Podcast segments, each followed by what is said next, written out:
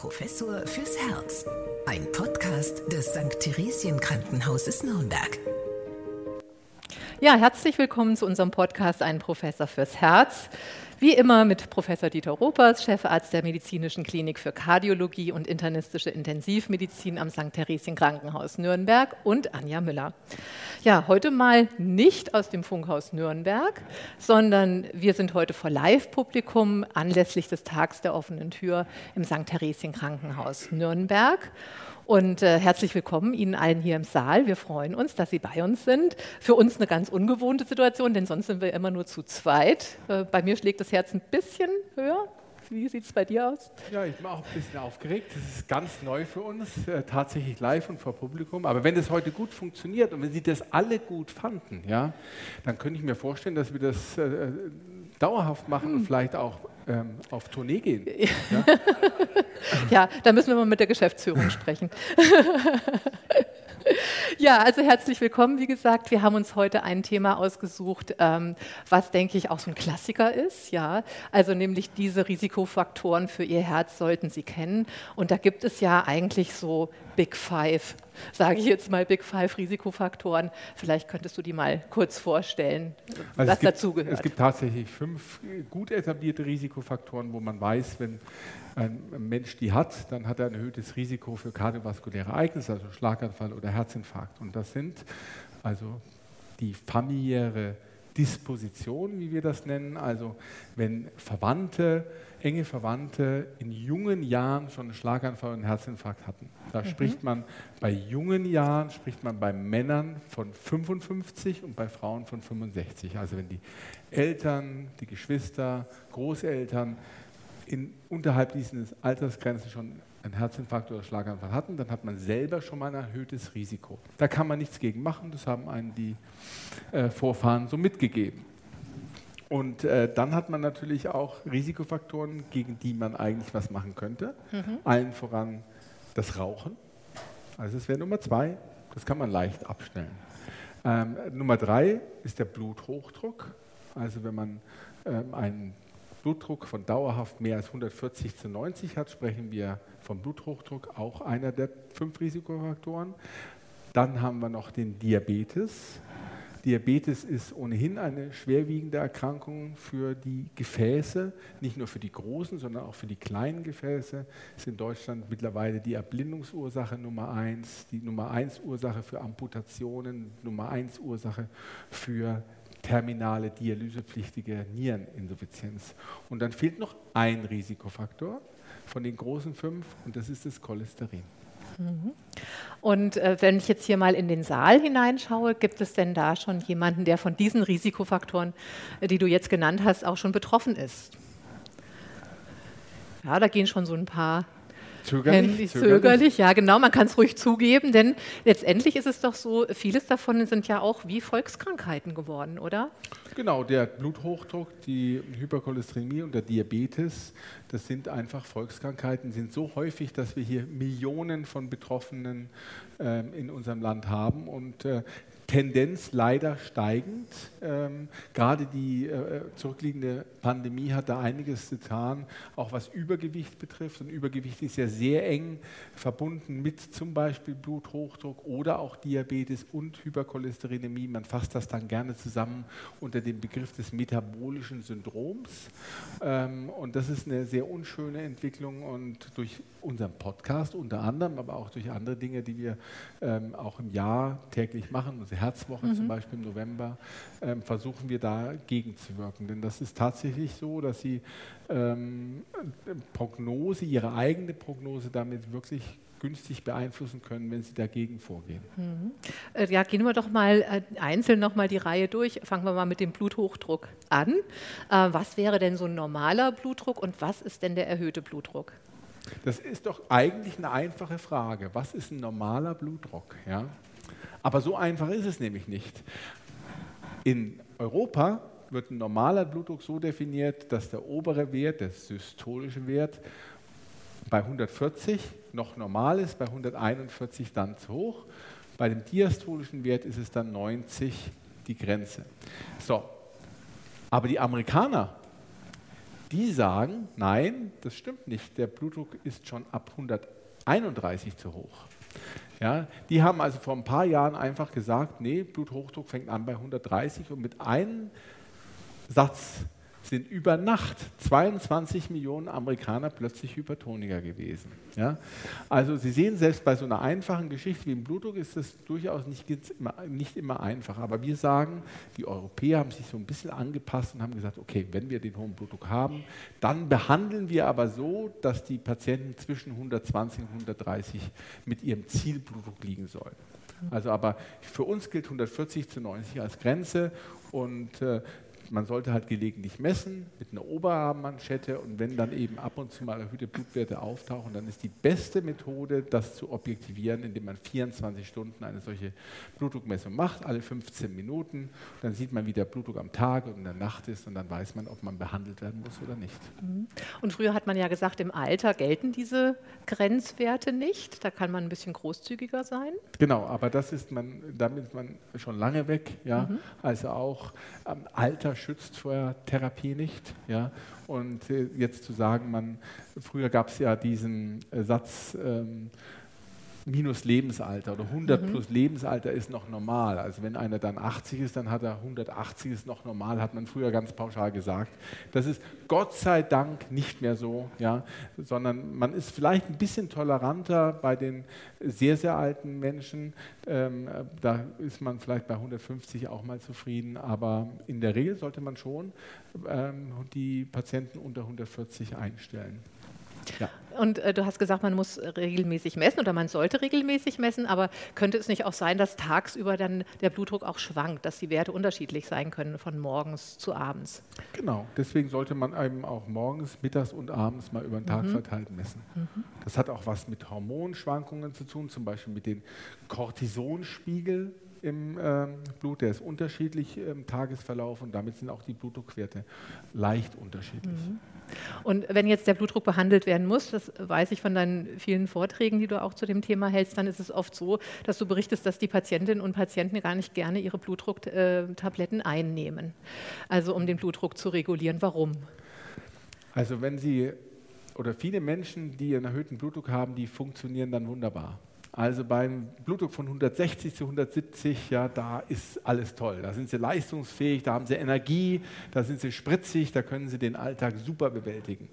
Und dann kommt der Doktor und schreibt ein paar Tabletten auf und dann ist der Blutdruck plötzlich bei 130 oder 120. Das ist so, wie wenn Sie bei einer 50-jährigen, einer 50 Kilogramm schweren jungen Mädchen, das einen Blutdruck von 100 oder 110 hat, wenn Sie da den Blutdruck senken um 50, dann ist die bei 60, 70, dann fühlt die sich auch nicht gut. Das heißt, am Anfang muss man als Patient wissen, dass es einfach normal ist, dass man ein bisschen müde ist, vielleicht ein bisschen antriebsarm. Das sind so zwei bis vier Wochen, wo man so ein kleines Tal hat und das muss man durchschreiten. Und dann, ähm, wenn das durchschritten ist, dann hat sich der Kopf an die geringeren Blutdruckwerte gewöhnt. Ja? Aber es ist tatsächlich so, man schätzt, dass man ungefähr in Deutschland 600 Millionen Euro an Blutdrucktabletten alleine durch die Toilettenspülung verliert, ja, weil die Menschen sich die Rezepte abholen beim Hausarzt, weil sie nicht sagen wollen, dass sie die Medikamente nicht nehmen, ähm, aber sie eben nicht nehmen und dann regelmäßig die Rezepte holen, aber eben den Blutdruck nicht behandeln. Und ich, das ist leider so, da komme ich ja immer mit der Geschichte von meinem Vater, wo ich auch 30 Jahre lang versucht mhm. habe, den Blutdruck zu behandeln mit allem Möglichen, was, was, äh, was möglich ist. Und immer wenn der Blutdruck gut eingestellt war, war er unzufrieden mit mir. Ja? Da hat er dann an meiner Berufung gezweifelt. Ja? Kein guter Arzt. Ja? Und er hat immer nur die eine Tablette genommen und am Ende hat er alle Komplikationen, die so eine Blutdruckerkrankung äh, mit sich bringt, hat er alle in sich vereinigt, von der Demenz bis zum Schlaganfall. Und das war für mhm. mich sehr eindrucksvoll, diese Entwicklung. Denn das sind dann äh, typische Folgen, wenn der Blutdruck eben nicht gut eingestellt ist und wenn man eben seine Tabletten dann nicht nimmt. Also dauerhaft hoher Blutdruck führt zu welchen Erkrankungen oder kann zu welchen Erkrankungen führen? Also die Nieren leiden, der Verstand leidet, Es gibt höhere Rhythmusstörungswahrscheinlichkeit und eben auch Schlaganfälle mhm. können auftreten. Und der Blutdruck ist eben mitnichten ein Kavaliersdelikt. Und das ist ein bisschen schade, weil im Grunde kann man ihn gut behandeln, erstmal ohne Medikamente, wenn man darauf guckt, dass man nicht zu viel Salz dem Essen beifügt, äh, wenn man äh, schaut, dass man äh, das Gewicht einigermaßen hält, wenn man ähm, regelmäßig sich bewegt, 30 Minuten einmal am Tag, fünfmal die Woche. Und keiner von Ihnen, keiner, auch nicht unser Geschäftsführer, der da hinten auch zuhört, worüber ich mich sehr freue, kann sagen, dass er so viel zu tun hat, ja, dass er nicht 30 Minuten am Tag übrig hat für ein bisschen Bewegung. Mhm. Also diese Ausrede lasse ich nicht gelten. Ja. Ich rede ja nicht vom Sport, sondern von Bewegung. Ja. Und ähm, das sind so Allgemeinmaßnahmen, ja, mit denen Sie äh, den Blutdruck um 15 mm Hg senken und da haben Sie keine einzige Tablette genommen. Ja? Ähm, also das muss man eben wissen. Ja? Die Gefäße bleiben elastisch, wenn man sich bewegt. Oder bestimmte Medikamente, vielen wissen das nicht. Zum Beispiel beliebt ist ja sowas wie Voltaren, Diclofenac, ja? Ähm, kann man immer Ibuprofen, kann man in der Apotheke kaufen. Ja? Braucht man unter Umständen kein Rezept. Wenn man das dauerhaft nimmt, dann steigt der Blutdruck an, dann gehen die Nieren kaputt. Ja? Oder Lakritz, wer isst gerne Lakritz? Ja? Ähm, wenn Sie das im Übermaß machen, haben Sie einen hohen Blutdruck. Oder wenn Sie nicht auf Schlafhygiene achten, wenn Sie zu wenig schlafen, hoher Blutdruck. Oder wenn Sie ein obstruktives Schlafapnoe-Syndrom haben, wenn Sie schnarchen, ja, dann können Sie so viel behandeln, wie Sie wollen. Ja, der Blutdruck bleibt hoch. Ja. Sehr gerne. Endlich einer, der sich traut. Ich, habe, ich war damals am bei Ihnen, habe den Vortrag gewesen wo sie in der Gewerbeanstalt auch gehalten haben. Und da war am Leben des Voltaren dort gewesen. Da haben wir das nicht weiter erläutert. Ist das jetzt sehr positiv oder negativ?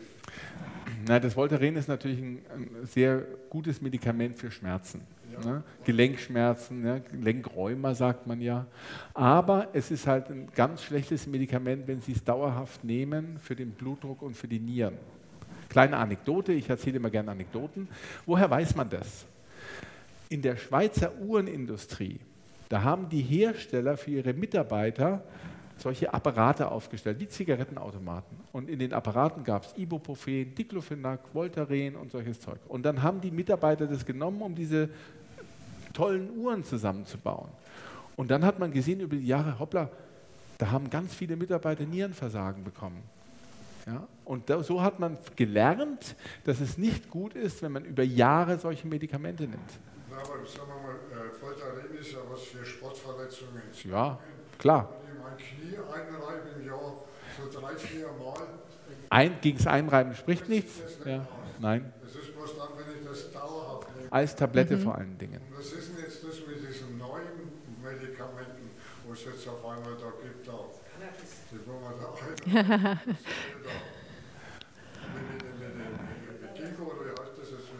Na, Cannabis ist schon, ja, na gut, also das. Äh, aber das hat jetzt keinen so großen Effekt auf den Blutdruck und auf die Herz-Kreislauf-Situation. Äh, aber also, wenn, also das Voltaren, wenn ich das übermäßig nehme, zum Einreiben. Über Monate und Jahre. Kreislauf aus. Ne? Ja. Mhm. Das habe ich damals vergessen zu fragen, aber jetzt haben Sie es nochmal angesprochen. Da bin ich beruhigt eigentlich. Gut. Im Jahr drei, viermal mit dem Zeug einreiben, weil ich mitgezahlt habe. Das können Sie. Das können Sie. Das mache ich ehrlicherweise auch. Ja. Also so ja. finde ich das gut. Ja. Stellen Sie Ihre Fragen und wir versuchen das dann zu beantworten, wenn wir die Lösung kennen. Ich möchte aber jetzt nochmal zum nächsten Punkt übergehen, nämlich das Cholesterin. Die Ernährung hast du schon angesprochen. Das spielt auch eine besondere Rolle beim äh, Bluthochdruck, aber auch was das Cholesterin angeht. Äh, vielleicht kannst du bitte nochmal ganz kurz erklären, was Cholesterin überhaupt ist. Ja, Cholesterin gehört ja, ist eine Fraktion der Blutfette und ähm, Cholesterin ist Bestandteil vieler Hormone, die man im Körper zum Beispiel braucht. Ja?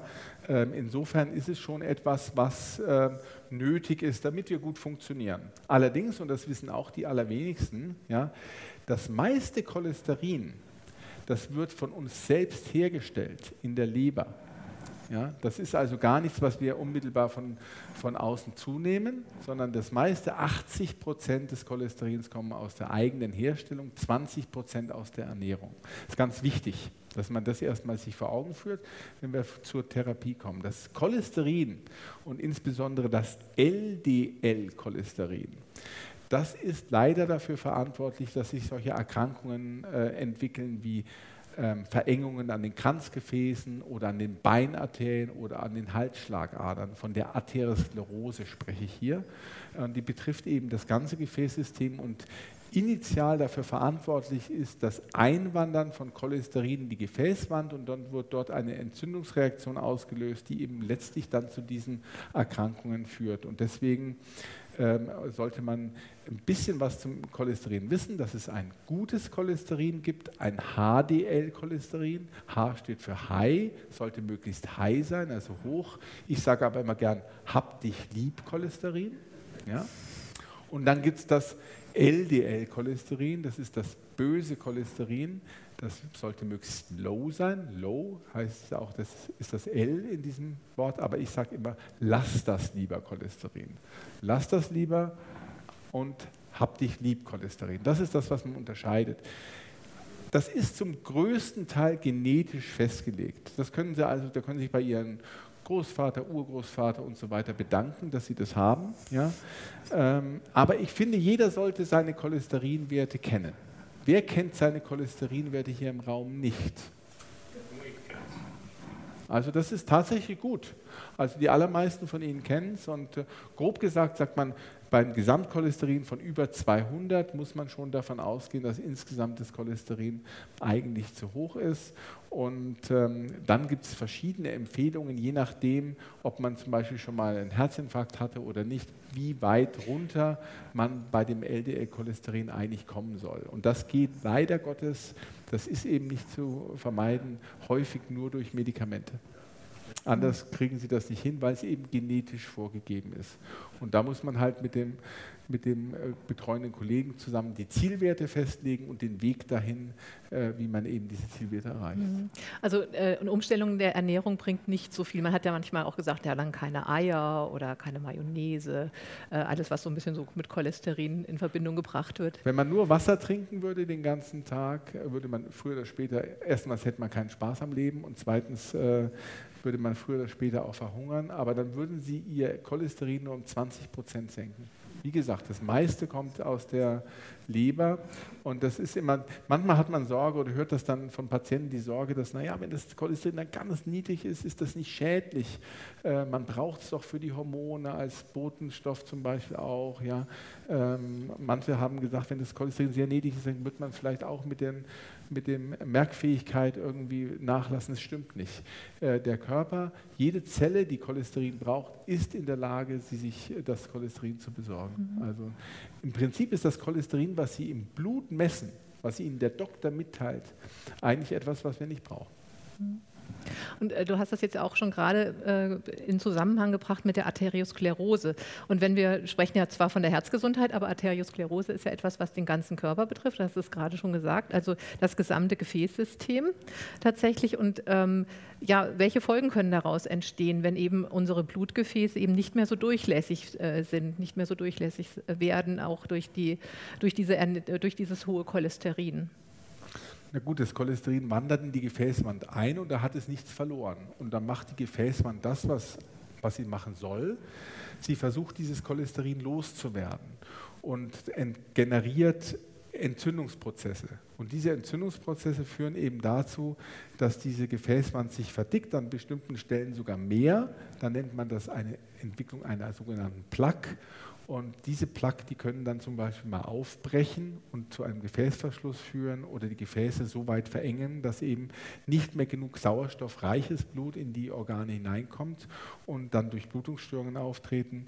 Wie gesagt, die Maximalvarianten sind halt Herzinfarkt und Schlaganfall oder Beinverschluss an den Gefäßen. Und das ist etwas, was langsam vor sich geht und man weiß heute eben, dass das über Jahrzehnte sich entwickelt, dass es bei vielen Menschen der zweiten Lebensdekade schon beginnt. Also das ist, ich vergleiche das immer ganz gerne mit einem Computer, wenn Sie zum Elektrohändler gehen ja, und dort einen Computer kaufen. In dem Moment, wo Sie den übers Band ziehen und Ihre IC-Karte der Verkäuferin geben, ist der Computer schon veraltet. Ja? Und so ist es mit unserem Gefäßsystem eben häufig auch. In der zweiten Lebensdekade findet man schon allererste Veränderungen und die entwickeln sich halt dann langsam ähm, und bei anderen auch mal schneller äh, zu eben manifesten relevanten Veränderungen in diesen Arterien, die halt dann die Probleme machen. Und das Gemeine, und das muss man ehrlich sagen, da sind wir in der Medizin noch nicht so richtig gut. Das Gemeine ist, dass man das eben von außen nicht erkennt ähm, und deswegen viele Patienten eben erst dann auffallen, wenn das äh, Ereignis passiert. Eben viele Patienten kriegen einen Herzinfarkt, die hatten vorher gar keine Beschwerden. Und das ist das Problem. Die Identifizierung dieser Patienten als Risikopatienten, die man dann ja auch frühzeitiger behandeln würde, ja, das fällt uns ehrlicherweise noch sehr schwer. Und es gibt, es gibt ganz viele Beispiele dafür. Und jeder Kardiologe, eigentlich jeder Arzt hat einen Patienten im Kopf, der morgens zur Diagnostik da war, ein Belastungs-EKG gemacht hat und alles war in Ordnung. Und am Nachmittag hat er dann vielleicht einen Herzinfarkt gehabt. Mhm. Ne? Weil wir erkennen einfach das Risiko nicht. Wir versuchen das, indem wir diese fünf Risikofaktoren, na, welche waren das? Cholesterin, Zucker, Bluthochdruck, Rauchen, familiäre Belastung, indem wir das zusammenmixen, das Alter und das Geschlecht des Patienten noch mit reinrechnen und dann kann man aufgrund bestimmter Algorithmen ein Risiko für die nächsten zehn Jahre errechnen. Aber es ist leider sehr ungenau. Äh, besser wäre es natürlich, man würde das viel genauer fassen, indem man die Erkrankung frühzeitig sieht vielleicht, aber nochmal, da sind wir noch nicht, hm. leider Gottes. Aber ähm, wir haben ja hier auch im Haus die Möglichkeit, zum Beispiel bildgebende Verfahren einzusetzen, also zum Beispiel auch ein CT. Wäre das auch eine Möglichkeit, das als Vorsorgeuntersuchung einzusetzen? Ja, das CT, da kann man zum Beispiel feststellen, ob die Herzkranzgefäße schon erste Verkalkungen, erste Veränderungen haben. Und wenn man das dann sieht und es passt nicht zum Alter des Patienten, dann würde man halt frühzeitig mit der äh, Therapie beginnen. Das heißt, den Menschen aufklären, der betroffen ist, dass er eben sein Cholesterin behandeln soll, dass er den Blutdruck einstellen soll und vielleicht auch Aspirin nehmen soll, dass das Blut etwas besser fließt und auf diese Weise halt Infarktereignisse verhindert. Deswegen ist das CT eine sehr elegante Methode, um eben die Erkrankung lange, lange, lange, bevor sie symptomatisch werden kann, zu erkennen. Ähm, man kann das aber auch machen, indem man versucht, hier die Halsschlagader mit Ultraschall zu untersuchen, weil die sind sehr oberflächlich. Da kann man die Wand der Arterien sehr gut äh, beurteilen.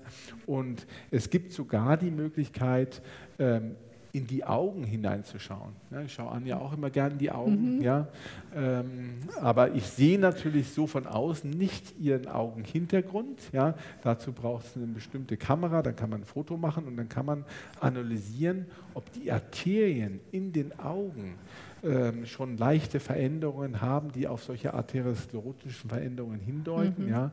Ähm, das nennt man Talking Eyes, also sprechende Augen. Ja. Das macht nicht jeder Augenarzt, aber einige Augenärzte. Da müssen sie halt vorher anrufen, ja, und das ist dann auch schon künstliche Intelligenz, die damit reinzieht, denn diese, diese Retinogramme, die man dort ermittelt, werden sozusagen semiautomatisch ähm, aufgewertet. Und dann kann man eben anhand der Augen auf das Risiko zurückschließen, dass der Patient vielleicht auch für einen Schlaganfall und einen Herzinfarkt hat. Das ist also ein bisschen genauer, als wenn man nur guckt, wie sind eigentlich die Risikofaktoren, wie ist das Gewicht, ja, ähm, weil das eigentlich nicht ausreichend ist aus meiner Sicht. Ja. Also besser ist immer, man, man erkennt die Erkrankung frühzeitig oder kann sie halt zuverlässig ausschließen. Hm. Und äh, wir hatten es ja vorhin schon gesagt, äh, vieles davon ist eine Volkskrankheit. Da kommen wir zum Diabetes. Äh, äh, immer mehr äh, Menschen erkranken daran. Ähm, vielleicht kannst du bitte auch noch mal ganz kurz erklären, was es damit auf sich hat. Man sagt ja Zuckerkrankheit. Mhm. Es führt aber ein bisschen in die Irre auch vielleicht der Begriff, oder? Es hat ja, jetzt nichts damit zu tun, dass man jetzt irgendwie ne, keine Süßigkeiten mehr essen soll oder so. Zucker macht krank, ja, im Übermaß. Na, Diabetes heißt erstmal honigsüßer Durchfluss. Also Sie wissen ja, ähm, im Mittelalter, ne, was hat der Arzt da gemacht? Er hat den Urin der Patienten getestet, so wie ich jetzt hier. Ne? Das ist jetzt äh, ein Glas Wasser, Gott sei Dank. Ja. Ja, und, ähm, und dann hat man eben geschmeckt, ob der Urin süß ist und hat auf die Weise den Diabetes diagnostiziert. Das ist im honigsüßer Durchfluss. Ja, ähm, das heißt, die Erkrankung ist schon lange bekannt. Gott sei Dank ist es heute anders mit der Diagnose. Ja. Mhm, also letztlich ist es ja so, dass ähm, ähm, der Blutzucker muss ja in die Zellen aufgenommen werden, den man sich zuführt. Wir brauchen das ja auch als Energiebereitstellung für die Funktion der Zellen. Und das wird eben vermittelt durch das Insulin. Ja, und dieses Insulin wird wieder in der Bauchspeicheldrüse äh, hergestellt. Und dann ist es eben so, wenn Sie sehr viele Zellen haben, weil Sie einfach ein hohes Gewicht haben, ja, dann reicht die von der Bauchspeicheldrüse ähm, bereitgestellte Menge an Insulin nicht mehr aus, um ähm, in die Zellen einzuwandern und dann ordentlich dort verarbeitet zu werden. Das heißt, man muss irgendwie anders mit dem Zucker umgehen. Der Zucker steigt im Blut an, der wird dann umgewandelt auch viel in Fettreserven. Das führt dann eben dazu, dass diese Patienten noch mehr Gewicht zunehmen. Und am Ende des Tages äh, schadet halt diese dauerhafte Belastung des Blutes mit diesen hohen Blutzuckerwerten eben den Gefäßen. Ganz massiv. Und deswegen ist der Diabetes Typ 2, über den ich gerade gesprochen habe, das ist eben der mit der relativen ähm, Imbalance zwischen Bauchspeicheldrüsenfunktion und den Zellen, die zu versorgen sind. Das ist der Typ 2 Diabetes, so schädlich für unsere Gefäße und für vieles andere auch. Der Typ 1 Diabetes ist der, den man in jüngeren Jahren häufig äh, bekommt. Da weiß man nicht ganz genau, äh, woran das liegt. Das hat was mit Autoimmunprozessen zu tun. Da werden also die Zellen, in denen das Insulin in der Bauchspeicheldrüse hergestellt wird, äh, durch Autoimmunprozesse zerstört und der betroffene Mensch kann dann einfach kein Insulin mehr produzieren. Aber das ist eine ganz andere Erkrankung als der Diabetes Typ 2. Und der typ, Diabetes Typ 2, da kann man schon auch wieder einiges machen. Wie gesagt, das Entscheidende ist natürlich, dass man versucht, ähm, sein Gewicht einigermaßen, mhm. dass man auch natürlich sich an die Diabetes-Diät hält und dass man natürlich auch äh, diese Energiespeicher, die man hat, ordentlich verbraucht. Also kommen wir wieder zur Bewegung. Mhm. Ja? Und deswegen ist es so wichtig, das ist für den Blutdruck wichtig, für den Diabetes wichtig, für unsere Zufriedenheit wichtig. Also würde das Abnehmen schon was bringen, dann, wenn man äh, Gewicht reduziert? Die, also die neuen Leitlinien, also werden ja immer in der Medizin so Leitlinien äh, formuliert, alle paar Jahre. Und da hat man früher bei den Diabetes hat man immer nur gesagt, naja, im Vordergrund steht eine gute Blutzuckereinstellung. Ja? Inzwischen ist es immer noch wichtig, aber genauso wichtig wie die Blutzuckereinstellung ist das Halten des Gewichts. So steht es ganz explizit drin, ganz oben, am Anfang von allem. Ja? Und wenn man mit dem Gewicht äh, zurechtkommt, dann ähm, hat man eben vielfach die Probleme nicht mehr. Ich kenne viele Patienten, die haben es hingekriegt und die hatten sogar vorher sich schon Insulin gespritzt und haben dann über die Zeit immer weniger äh, zusätzliche Medikamente für die Blutzuckerregulation genommen. Also es klappt nicht immer und nicht vollständig, aber es sollte auf jeden Fall Ansporn sein. Mhm. Hier kommen wir übrigens wieder zurück zur Bildgebung manchmal ist es ja schwierig, sich umzustellen im Leben. Was Hänschen nicht lernt, lernt Hans nimmer mehr. Ja? Und das ist natürlich in der, ja, wenn ich Ihnen das jetzt erzähle, das wissen Sie doch alle, sind wir mal ehrlich. Alles, was ich hier erzähle, das wissen Sie mindestens genauso gut wie ich. Ja? Und ähm, trotzdem ändern wenige ihr Verhalten und trotzdem nehmen auch viele ihre Medikamente nicht zuverlässig. Und da ist es natürlich so, wenn man mit der Bildgebung ja was nachgewiesen mhm. hat, hier oder in den Augen oder am Herzen, ja, dann steigt die Bereitschaft, ähm, das eigene Leben zu verändern, enorm. Ja, das gibt auch Studien dazu, ja, die ähm, das genau gezeigt haben. Das heißt, wenn Sie sich zum Beispiel so ein Kranzgefäßbild mit einer Verkalkung an die Wand hängen, dann sind die Patienten sehr viel ähm, zuverlässiger in der Einnahme ihrer Medikamente. Und ich will Ihnen sagen, ich kenne einen Menschen, ja, den kenne ich sehr gut. Ja, der hat 135 Kilo gehabt ja, und hat zwei blutdrucksenkende Medikamente genommen. Ja. Und dieser Mensch hat dann so ein CT gemacht von seinen Herzkranzgefäßen. Und da waren ganz leichte Veränderungen zu sehen. Ja. Da war er noch recht jung, so Ende 40. Und dann hat er beschlossen, nee, so kann es nicht weitergehen. Ja? Und dann hat er abgenommen, hat regelmäßig Sport gemacht. Das Ende vom Lied war, dass er keine Medikamente mehr nehmen musste. Ja? Und hoffentlich auch keine Probleme an den Kranzgefäßen entwickelt. Ja? Und der Mensch, der steht vor Ihnen. Als ich hier angefangen habe, habe ich heute auch vielfach gehört ja, von Besuchern, Mensch, Sie sahen doch mal ganz anders aus. Ja? Da hatte ich meine 130, 135 Kilo. Oder Ambrosia, ja? Da bin ich immer zu Ambrosia auf Station gegangen, habe genascht, ja? Da lagen immer Kekse rum und sowas, ja? Ja, und das habe ich mir dann 1,86. Und das habe ich mir dann, das habe ich mir dann alles abgewöhnt, aber auch, weil ich halt wusste, hoppla, da ist was im Busch. Und dann ist man halt motivierter. Mhm. Hätte ich das jetzt erzählen sollen? Auf jeden Fall. Natürlich hätte dich jetzt auch noch mal drauf angesprochen. Wobei wir uns zwischendurch schon ein bisschen Sorgen gemacht haben, als dann die, äh, die Funde ganz schön purzelten, muss ich sagen, weil man verändert sich ja dann äh, schon auch sehr stark. Also, aber äh, für man dich, sieht nicht mehr so gesund aus, sieht irgendwie älter aus. Ja, aber, aber vielleicht dann auch noch mal ein Tipp: Wie hältst du jetzt dein Gewicht? Das ist ja auch nicht so ganz einfach. Nee, ist nicht einfach. Also bei mir ist es tatsächlich so, wenn ich wenn ich ähm, irgendwo vorbeigehe, in der Bäckerei und ich sehe da nur die Auslage, dann nehme ich schon zu. Da habe ich noch gar nichts gegessen. Ja? Also das ist halt, der, der, Körper vergisst halt nichts, der ist so programmiert. Ja? Und das ist natürlich eine Frage der, der, der, ein bisschen der Disziplin. Aber es ist eben auch so, es gibt nichts was für alle gut klappt. Es gibt nicht die, die Größe, die für alle passt. Ja? Das wäre schön, sondern jeder muss seinen eigenen Weg finden. Und bei mir ist es halt so, dass ich versuche, tagsüber so gut wie gar nichts oder ganz wenig zu essen. Mhm. Ja? Und dann abends zwischen, zwischen 18 und 22 Uhr esse ich eigentlich genauso viel wie früher. Und ich versuche natürlich wirklich diese 30 Minuten Bewegung einmal am Tag. Sie werden mich hier nie, ich bin seit 2016 hier. Ich bin noch nicht ein einziges Mal mit dem Fahrstuhl gefahren, auch nicht, als ich da so gut beieinander war. Ja? Ähm, also das habe ich mir schon von vornherein abgewöhnt. Ähm, und das, das sind so Kleinigkeiten, die man ins Leben ja einpflegen kann. Einfach den Fahrstuhl nicht zu benutzen, wenn das geht. Ich meine, manchmal ist man halt auch ein bisschen äh, unbeweglicher, da muss man das machen. Aber und für jeden gibt es irgendwas. Ja? Man muss es halt nur ähm, probieren. Und das muss man auch sagen, am Ende des Tages, ja, da stehen wir ja auch vor einer Zeitenwende. Ähm, es gibt jetzt tatsächlich ähm, Medikamente, die sehr gut verträglich sind und sehr zuverlässig zu einer relevanten äh, Gewichtsreduktion führen. Äh, die, sind jetzt, ähm, die werden jetzt im Sommer zugelassen. Die kommen tatsächlich aus der Diabetestherapie und ich sehe das auch als Gewinn an. Aber es ist natürlich schon so, es ist begleitend zu den Allgemeinmaßnahmen, die man hat. Es macht also keinen Sinn, sich dann alle einmal in der Woche nimmt man so ein, äh, so ein Medikament ein und dann hat man 15% Gewichtsreduktion. Das ist ganz schön viel. Ne? Das wären beim 100 Kilo Menschen 15 Kilo innerhalb von drei bis vier Monaten, schon relevant.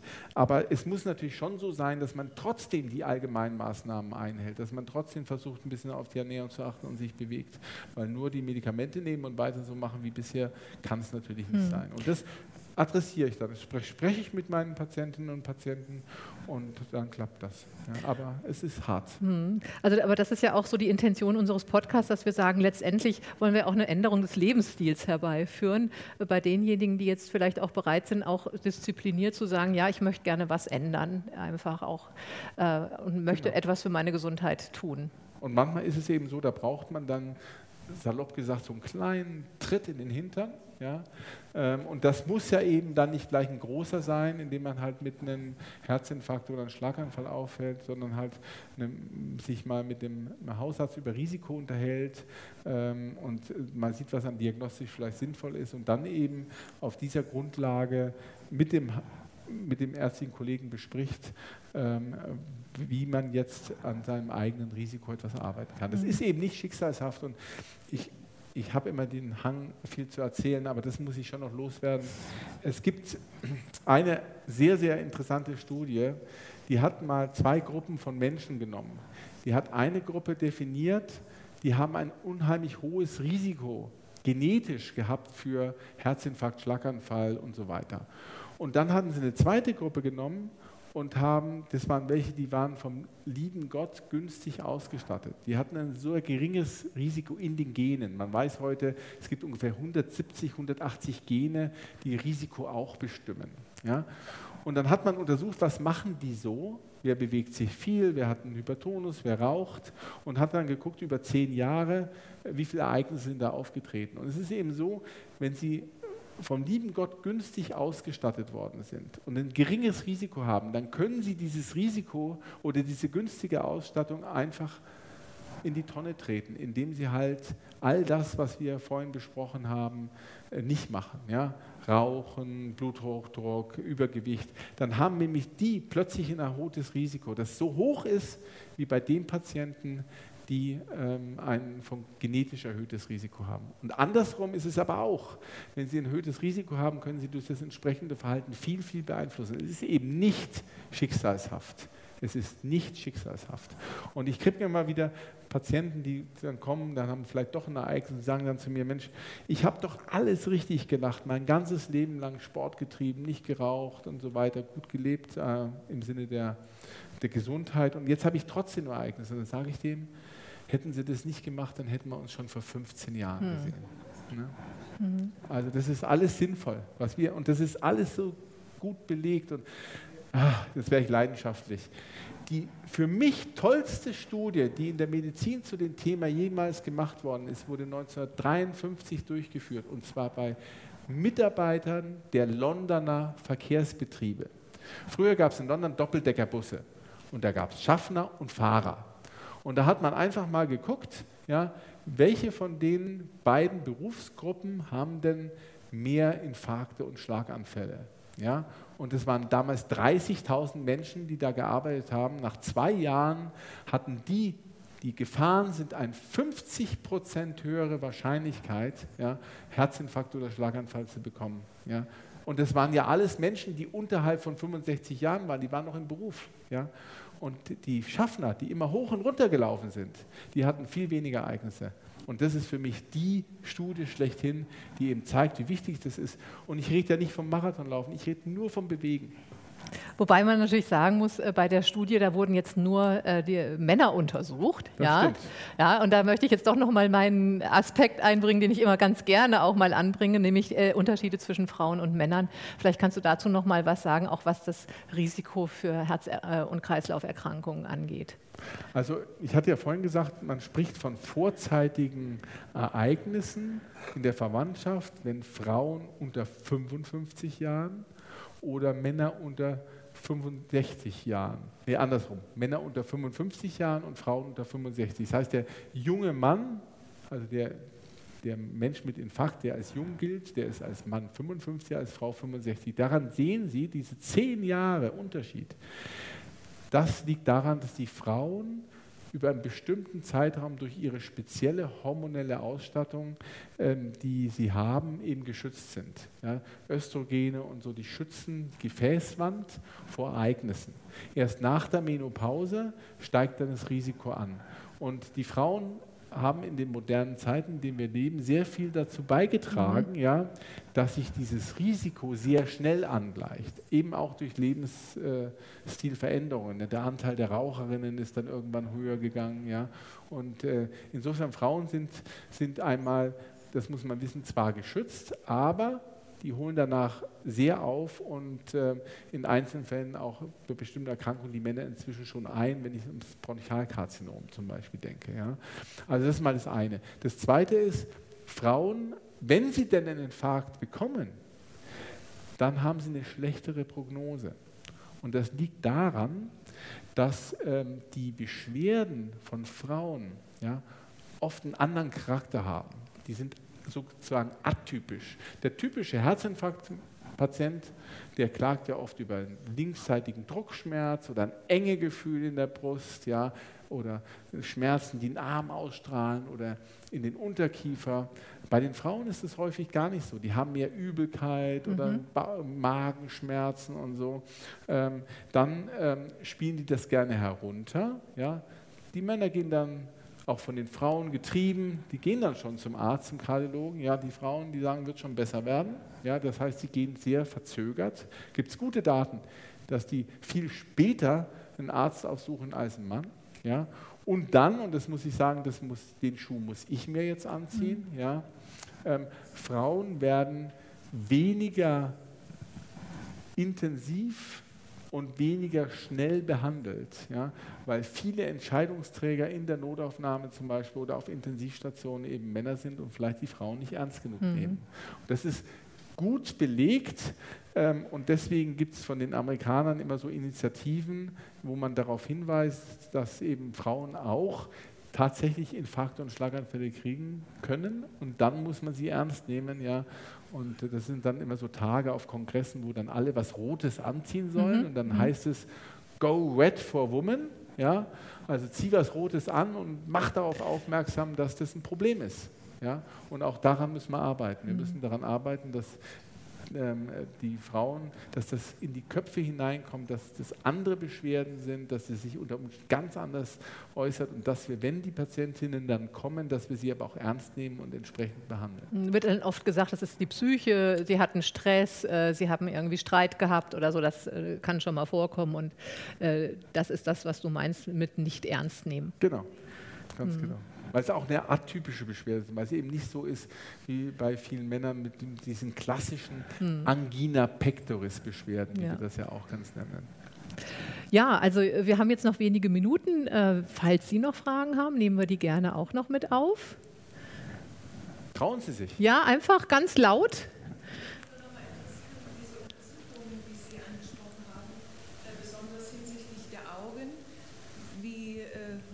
kommt man dazu? Und wo? Also wie gesagt, es gibt einige Augenarztpraxen, die das, ähm, die das anbieten, dieses Talking Eyes. Das ist einfach ein, ein bestimmtes Gerät mit einer Kamera dran. Da müsste man sich halt äh, informieren, wer das macht. Das machen nicht wenige. Ja? Ähm, aber es gibt zu, das ist, ähm, das ist so eine Leistung, für die man wahrscheinlich auch extra aufkommen muss. Das muss ich schon sagen. Also in dem Fall müssten Sie wahrscheinlich ein bisschen was ähm, investieren. Aber am Ende des Tages ähm, es ist wahrscheinlich nicht unendlich viel, ist es wirklich gut investiertes Geld, wenn man überlegt, wofür man sonst so sein Geld ausgibt. Ja? Und was zum Beispiel äh, diese Halsschlagaderdarstellung betrifft, das ist etwas, was ganz normale Kassenleistung ist. Und wenn Sie noch ein bisschen Geduld haben, ja, dann ist diese Leistung, was die Herzkranzgefäße betrifft, mit dem CT auch eine Kassenleistung. Also im Augenblick wird das geprüft beim entsprechenden ähm, äh, Gesundheitsausschuss, aber ich bin sehr sicher, dass wir das in 2023 noch haben werden. Also es ist halt, es ist halt leider so. Ne? Es ist eigentlich widersinnig, ähm, weil für die Kassen wäre es doch auch gut, wenn die Patientinnen frühzeitig und Patienten frühzeitig erkannt werden. Weil wenn dann erstmal das Kind in den Brunnen gefallen ist, dann wird es richtig teuer. Und ich sage Ihnen zum Beispiel in den USA, da gibt es Lebensversicherungsgesellschaften, die schicken die Kandidaten, die gerne eine Lebensversicherung abschließen wollen, zu diesem Herz-CT und zahlen das Herz-CT. Und wenn die dann sehen, dass da sehr viele Veränderungen mhm. sind, dann kriegen die keine Lebensversicherung. Das ist zwar nicht nett, ja, aber nachvollziehbar ja, aus Sicht der Versicherung. Aber das unterstreicht, wie gut eigentlich das Verfahren ist, eine Erkrankung frühzeitig zu erkennen. Weitere Fragen? Trauen Sie sich. Halben Stunde spazieren gehen gesprochen haben. Da sagt man mit diesen 10.000 Schritten am Tag. ja, also da habe ich auch so ein bisschen, wissen Sie, solche, solche Grenzwerte zu formulieren, ja, das ist ganz schwierig. Und äh, ich versuche wirklich sehr konzentriert den Begriff Sport zu vermeiden. Und ich sage Ihnen warum. Es gibt viele Menschen, die, die verbinden damit nichts Gutes. Die haben in der Schule schon schlechte Erfahrungen gemacht, im Sportunterricht, ja. Und wenn, sobald man das Wort Sport in den Mund nimmt, ja, dann verliere ich den Patienten. Das habe ich schon oft, oft gemerkt. Und wenn Sie jetzt sagen, ich kenne das, ja, 10.000 Schritte ist was Gutes, ja, und der Mensch kann die 10.000 nicht machen, weil er halt ein Knieleiden hat und sowas alles, ja, dann verliere ich ihn, ja, weil er dann so weit weg ist, dass er sagt, das schafft er nie.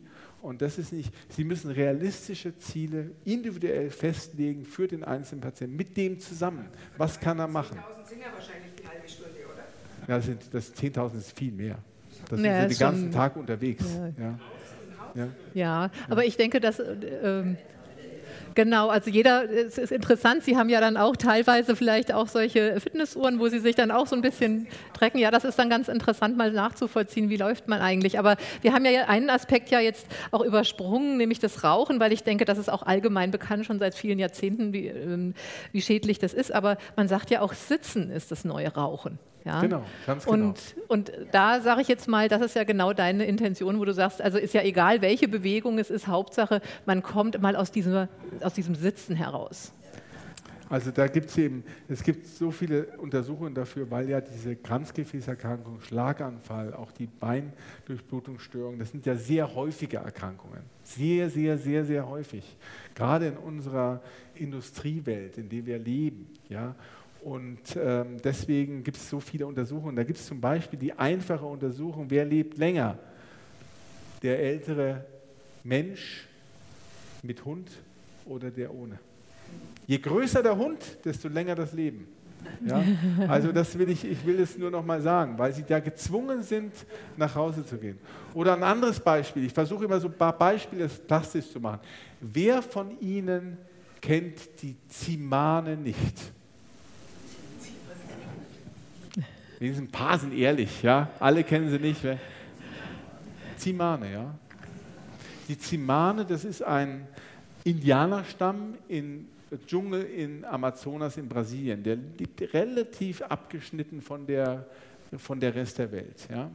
Und da haben Kollegen mal die Idee gehabt, wir untersuchen mal die äh, Gefäßgesundheit bei diesen Indianern. Und die haben also so ein CT genommen, haben das auf einen Einbaum gepackt und sind dann zu den äh, Zimane gerudert und haben die alle im CT untersucht auf, den, auf das Vorliegen von Veränderungen an den Kranzgefäßen. Ja? Und die haben festgestellt, dass die Zimane fast keine Veränderungen haben. Und die haben das dann umgerechnet, man kann diese Veränderungen auch aufs Alter umrechnen und haben festgestellt, dass die 30 Jahre jünger waren als die Vergleichsgruppe von US-Amerikanern. Jetzt kann man natürlich sagen, die essen nur Burger und so, die Amerikaner, ja, aber glauben Sie mir, wir Deutschen sind gar nicht weg davon. Ja. Und warum ist es so? Weil die Zimane keine künstlichen Lebensmittel essen, keine Transfette, ja, die essen viel Fisch, wenig Fleisch, die müssen sich das ganze Essen selbst besorgen, die rennen zehn Stunden am Tag rum, ja, und deswegen sind die so gesund. Und dann hat man Folgendes gemacht, dann hat man sich die Zimane genommen, die in die Großstadt gezogen sind, ja, und hat die auch untersucht, ja, und nach einer Generation waren die Gefäße schon im Eimer. Nur durch veränderte Lebensumstände. Ja? Und das ist, wir können so viel tun. Wir können so viel tun. Die gleiche Gruppe, die hat zum Beispiel, ist nach Ägypten gefahren, wieder mit ihrem CT und hat dort, ähm, was weiß ich, 150 oder 180 Mumien untersucht, ins CT gelegt und geguckt, wie waren denn die Verkalkungen an den Halsschlagadern oder an den Beinarterien. Ja? Und die haben fast bei allen Mumien Veränderungen gesehen. Und es kann ja nicht sein, denn diese Mumien, ja, das sind ja Menschen gewesen, die sind relativ früh gestorben. Ja, die sind dann 30 gewesen oder 40. Warum hatten die schon so viel Kalk? Wer mal Urlaub gemacht hat in Ägypten oder im gesamten arabischen Raum, der wird sofort erkennen, warum das so ist. Ja? Weil die Ernährung ist wirklich furchtbar. Ja? Dieses ganze süße Zeug, was sie essen, gehen Sie mal in eine türkische Bäckerei. Ja? Und das war auch so. Das, wer ist denn Mumie geworden? Das waren hohe Beamte, das waren Reiche, das waren Pharaonen, ja, und die haben sich entsprechend ernährt. Und deswegen waren die so verändert. Und die Zimane, ja, die alles von ja, Natur, ja, die waren eben gefäßgesund. Ne? Ich kann Ihnen eigentlich nicht empfehlen, dass Sie dass sie jetzt alle ihre Koffer packen und in den brasilianischen Zungen sind. Denn sie sind nicht viel älter geworden oder werden nicht viel älter, die Zimane, weil die an Infektionserkrankungen dann sterben. Mhm, Aber mhm. trotzdem als, als Konzept, ja, um zu verstehen, dass das, das nicht irgendwelche Studien, sondern es ist wirklich so, genau so ist es. Wir haben unser Schicksal selber in der Hand, ein Stück weit. Ja, ich denke, das ist auch ein gutes Schlusswort. Vielen Dank, Dieter, für deine ganzen Informationen, auch für das, äh, ja, diese ausführlichen äh, Erläuterungen auch nochmal. Du bringst ja immer sehr schöne Beispiele. Ich hoffe, Ihnen hat es auch gefallen. Für uns war es, wie gesagt, eine ganz neue, aber sehr schöne Erfahrung, mal vor Publikum so eine Folge, so eine Podcast-Folge aufzuzeichnen. Wenn Sie uns hören wollen, überall, wo es Podcasts gibt, ähm, bei podu.de, aber auch bei vielen anderen Podcast-Kanälen, schalten Sie also ruhig einmal ein. Und wenn Sie Professor Ruppers wieder treffen wollen, wollen, dann ist die nächste Gelegenheit beim Evangelischen Kirchentag. Da sind wir nämlich am 7. Juni am, äh, am Abend der Begegnung und äh, da bringt Professor Ruppers auch eine Software mit, äh, wo man das Herzinfarktrisiko mal abschätzen lassen kann. Wahrscheinlich stehen wir vor dem Haus der Stadtkirche. Genau, genaues weiß ich noch nicht, aber es sieht danach aus. Äh, vielleicht auch für Sie eine gute Gelegenheit, einfach mal beim Evangelischen Kirchentag vorbeizuschauen. Vielen Dank für Ihre Aufmerksamkeit. Vielen Dank hier nochmal und ja, bis zum nächsten Mal. Ich darf mich noch anschließen, wenn Sie irgendwelche äh, wirklich brennenden Themen haben, wo Sie sagen, da würden Sie auch mal mehr was hören. Wir würden uns sehr freuen, wenn wir Themenvorschläge bekommen, da, die wir dann auch mal adressieren in so einem Podcast. Wir haben zwar schon eine ganze Menge gemacht, ja, ähm, und es lohnt sich da wirklich mal reinzuhören. Der Frühling war ja noch nichts, ja, also an regnerischen Tagen kann man da auch mal drei oder vier Folgen anhören, ja, aber über Themenvorschläge, die wir dann in unseren zukünftigen Podcasts äh, äh, bearbeiten. Wir wollen ja unbedingt die 1000 noch voll machen. Ja? ja. Ähm, da würde ich mich sehr freuen. Ich freue mich über die Aufmerksamkeit heute, dass Sie da waren. Ich hoffe, Sie haben unser St. Theresien Krankenhaus gut kennen und schätzen gelernt, wenn Sie es noch nicht kannten. Und ich freue mich aufs nächste Mal am 7. Am 7. Juni am Evangelischen Kirchentag. Voilà. Alles Gute, bleiben Sie gesund. Professor fürs Herz. Ein Podcast des St. Theresien Krankenhauses Nürnberg.